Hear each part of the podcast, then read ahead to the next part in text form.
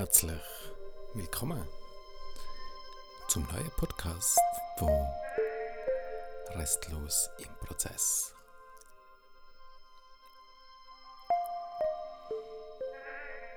Mein Name ist Matthias und es freut mich sehr, dass du heute wieder dabei bist.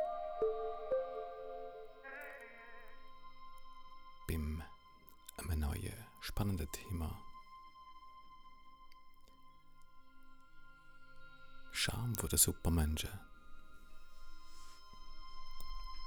Charme von der Supermenschen. Ja, es gibt so viele Supermenschen. Superhumans, wo versuchen über wahnsinnige Leistungen, über exklusive Performance, über außerordentliche Aktionen auf sich aufmerksam zu machen.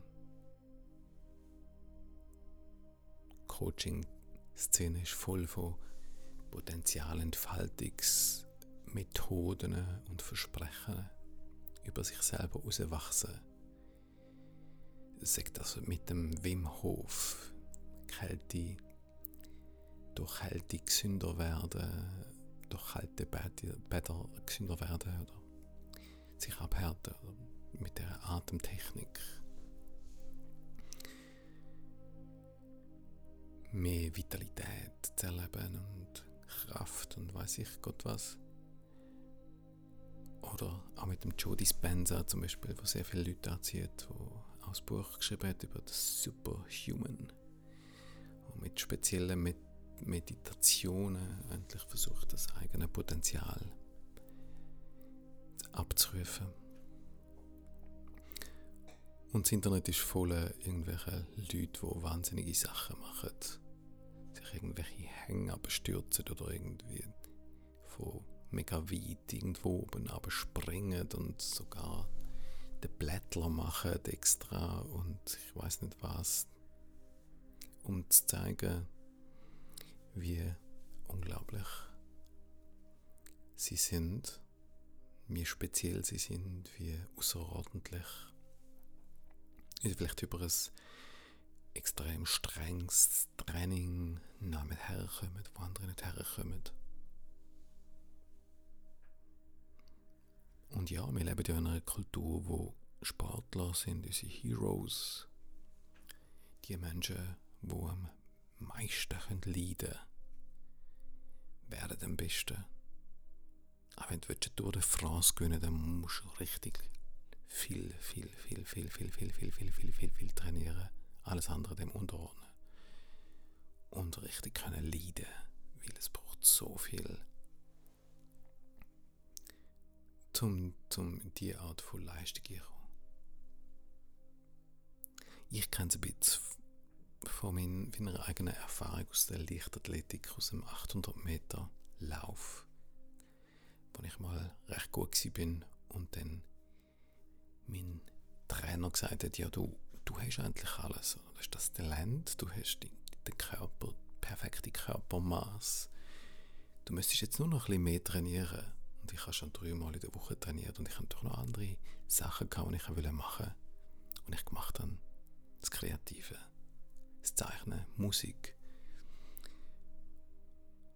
Und ich hatte eine Zeit lang auf dem Level trainiert und am Wochenende Wettkämpfe und so, aber es immer relativ bald habe ich mich gefragt, was soll das? Ist das gar nur, es ist eigentlich nur ein, ein, ein Leiden. Das Rennen selber ist ein mega Leiden. Das Trainieren ist ein Leiden, ständig noch schneller, noch schneller, schneller. Und was, für was eigentlich? Für was? Und dann habe ich aufgehört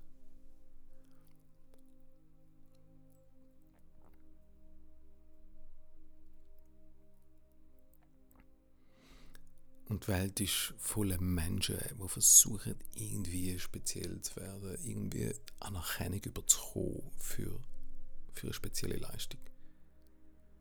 Es hat doch mal das Guinness-Buch der Rekorde gegeben, oder? Ähm, und dort habe ich in Erinnerung, dass irgendeiner hätte mal ein Flugzeug gegessen. Ein so über 20 Jahren hat er jeden Tag irgendwie so Stahl geraspelt und hat so das ganze Flugzeug irgendwie sein Müsli gemischt, nach dies nach und gegessen und er ist mega stolz drauf. Dann ist er ins Buch, ins Guinness-Buch der Rekorde gekommen. Menschen machen viel, um irgendwo gesehen zu werden, um irgendwie anerkannt zu werden, aber was ist eigentlich dahinter? Was ist der Hintergrund, warum Menschen bereit sind, so fest zu leiden? Ist es deswegen, weil wir seit 2000 Jahren einem leidenden Jesus begegnet sind? Also einem Sohn vom Gott, vom lieben Gott, wo an ein Folterinstrument genagelt wurde ist und wir ihn so darstellen als Erlöser. Wie mir so fest mit dem Leid identifiziert ist, dass man gar nicht anders können, als auch durch Leiden versuchen, Erlösung zu finden. Ist das, was wir gelernt haben, was wir, dass wir über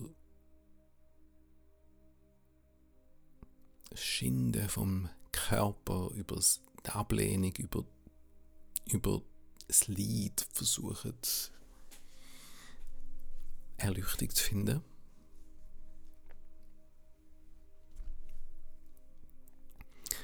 Was mir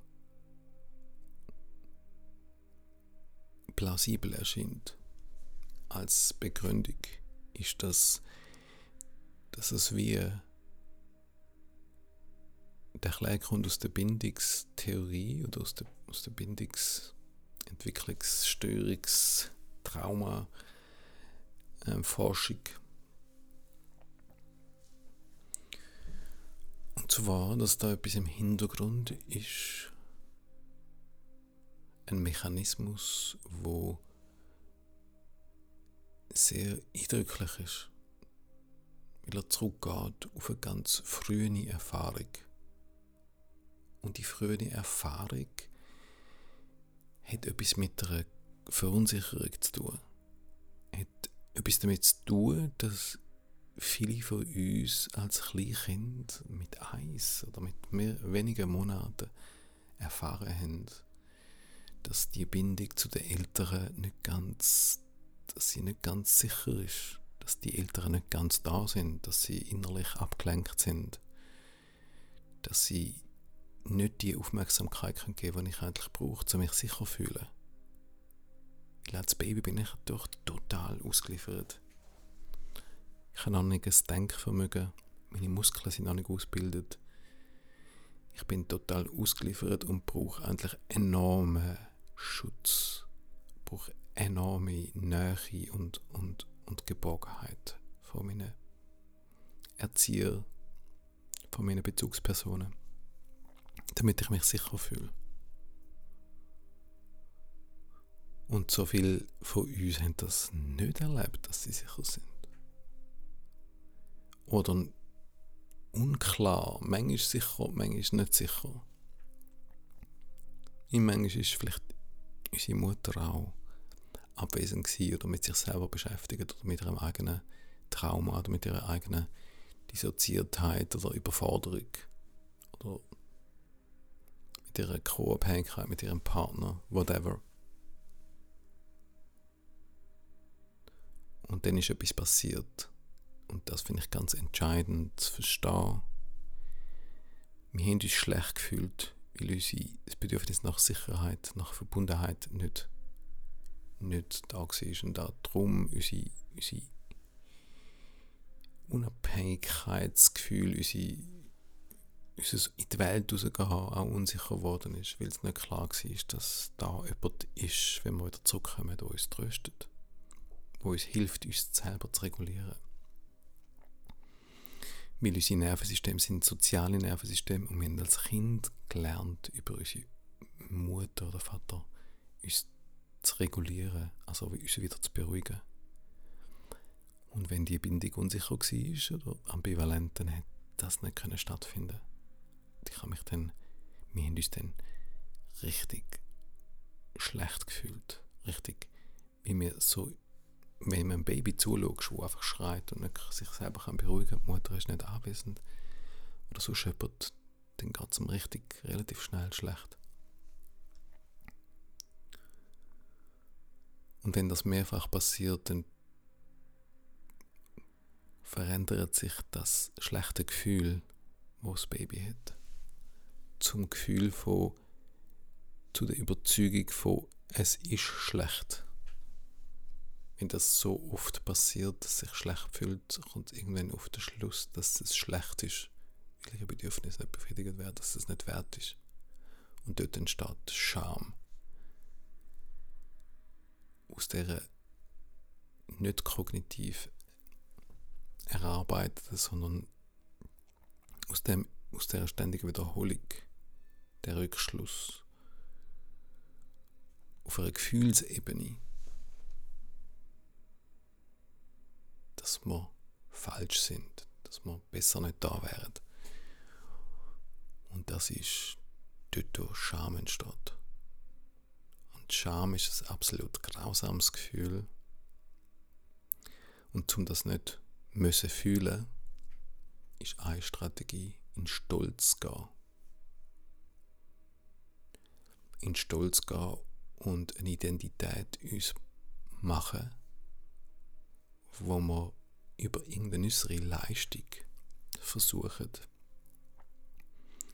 das innere Unsicherheitsgefühl durch Bestätigung von außen irgendwie zu fühlen.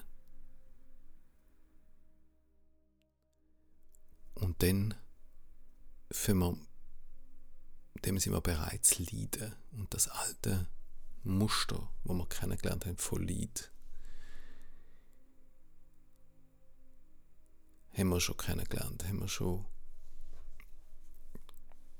erfahren und sind bereit, noch mehr zu leiden, dass das vielleicht sich irgendwann wird erlösen, dass irgendwann von außen wird der Grad von, von Sicherheit kommen, wo wir eigentlich schon immer das Leben lang am Suchen sind.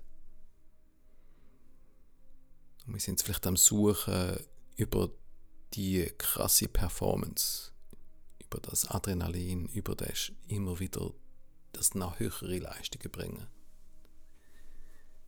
Sex im Sport, Sex im Beruf, Sex als Partner.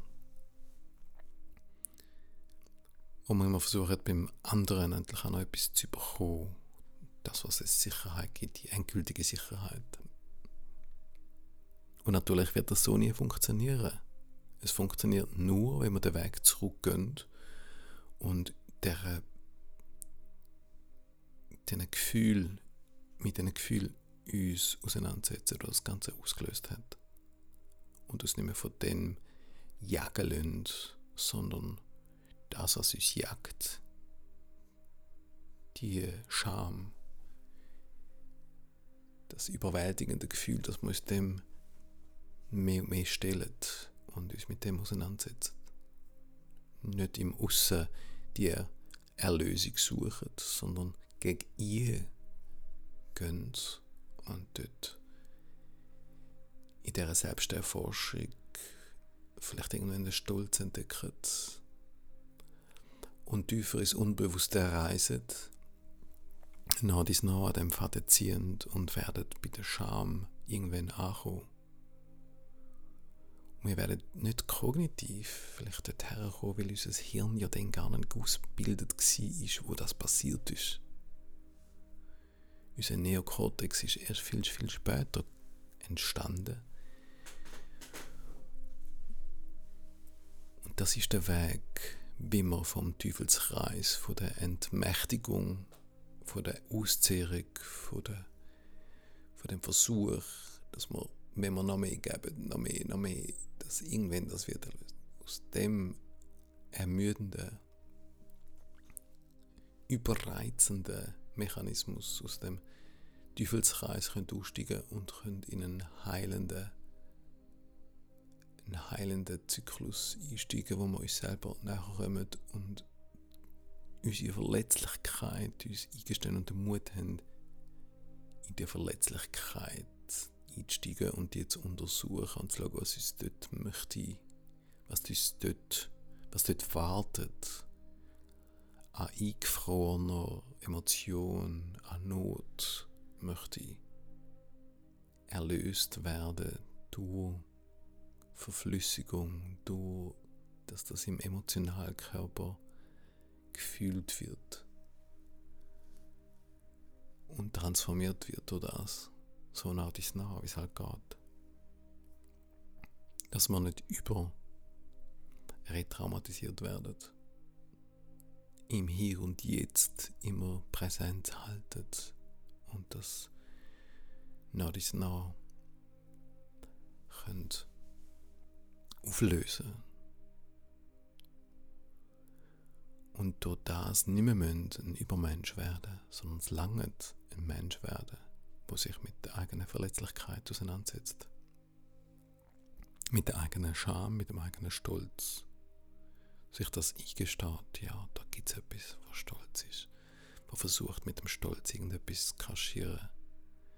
Mit einer Leistung, mit einer Wahnsinnsidentitätskonstruktion. Ich bin der, wo das und das und das und das und die Anstrengung kann loslassen, indem die Scham dahinter begegnet wird.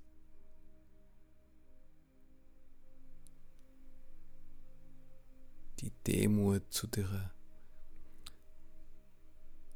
ist das Eingestehen, die Schwäche, die Unsicherheit, die Verzweiflung, die Angst, die Not, wo da war.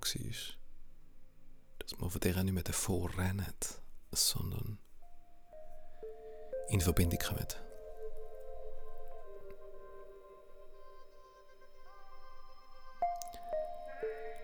Und wenn du interessiert bist, dem Faden in Verletzlichkeit zu folgen, dann findest du Angebot auf meiner Webseite matthiasrestle.ch. Und ich freue mich, wenn ich von dir höre und wünsche dir auf jeden Fall ganz gute Zeit.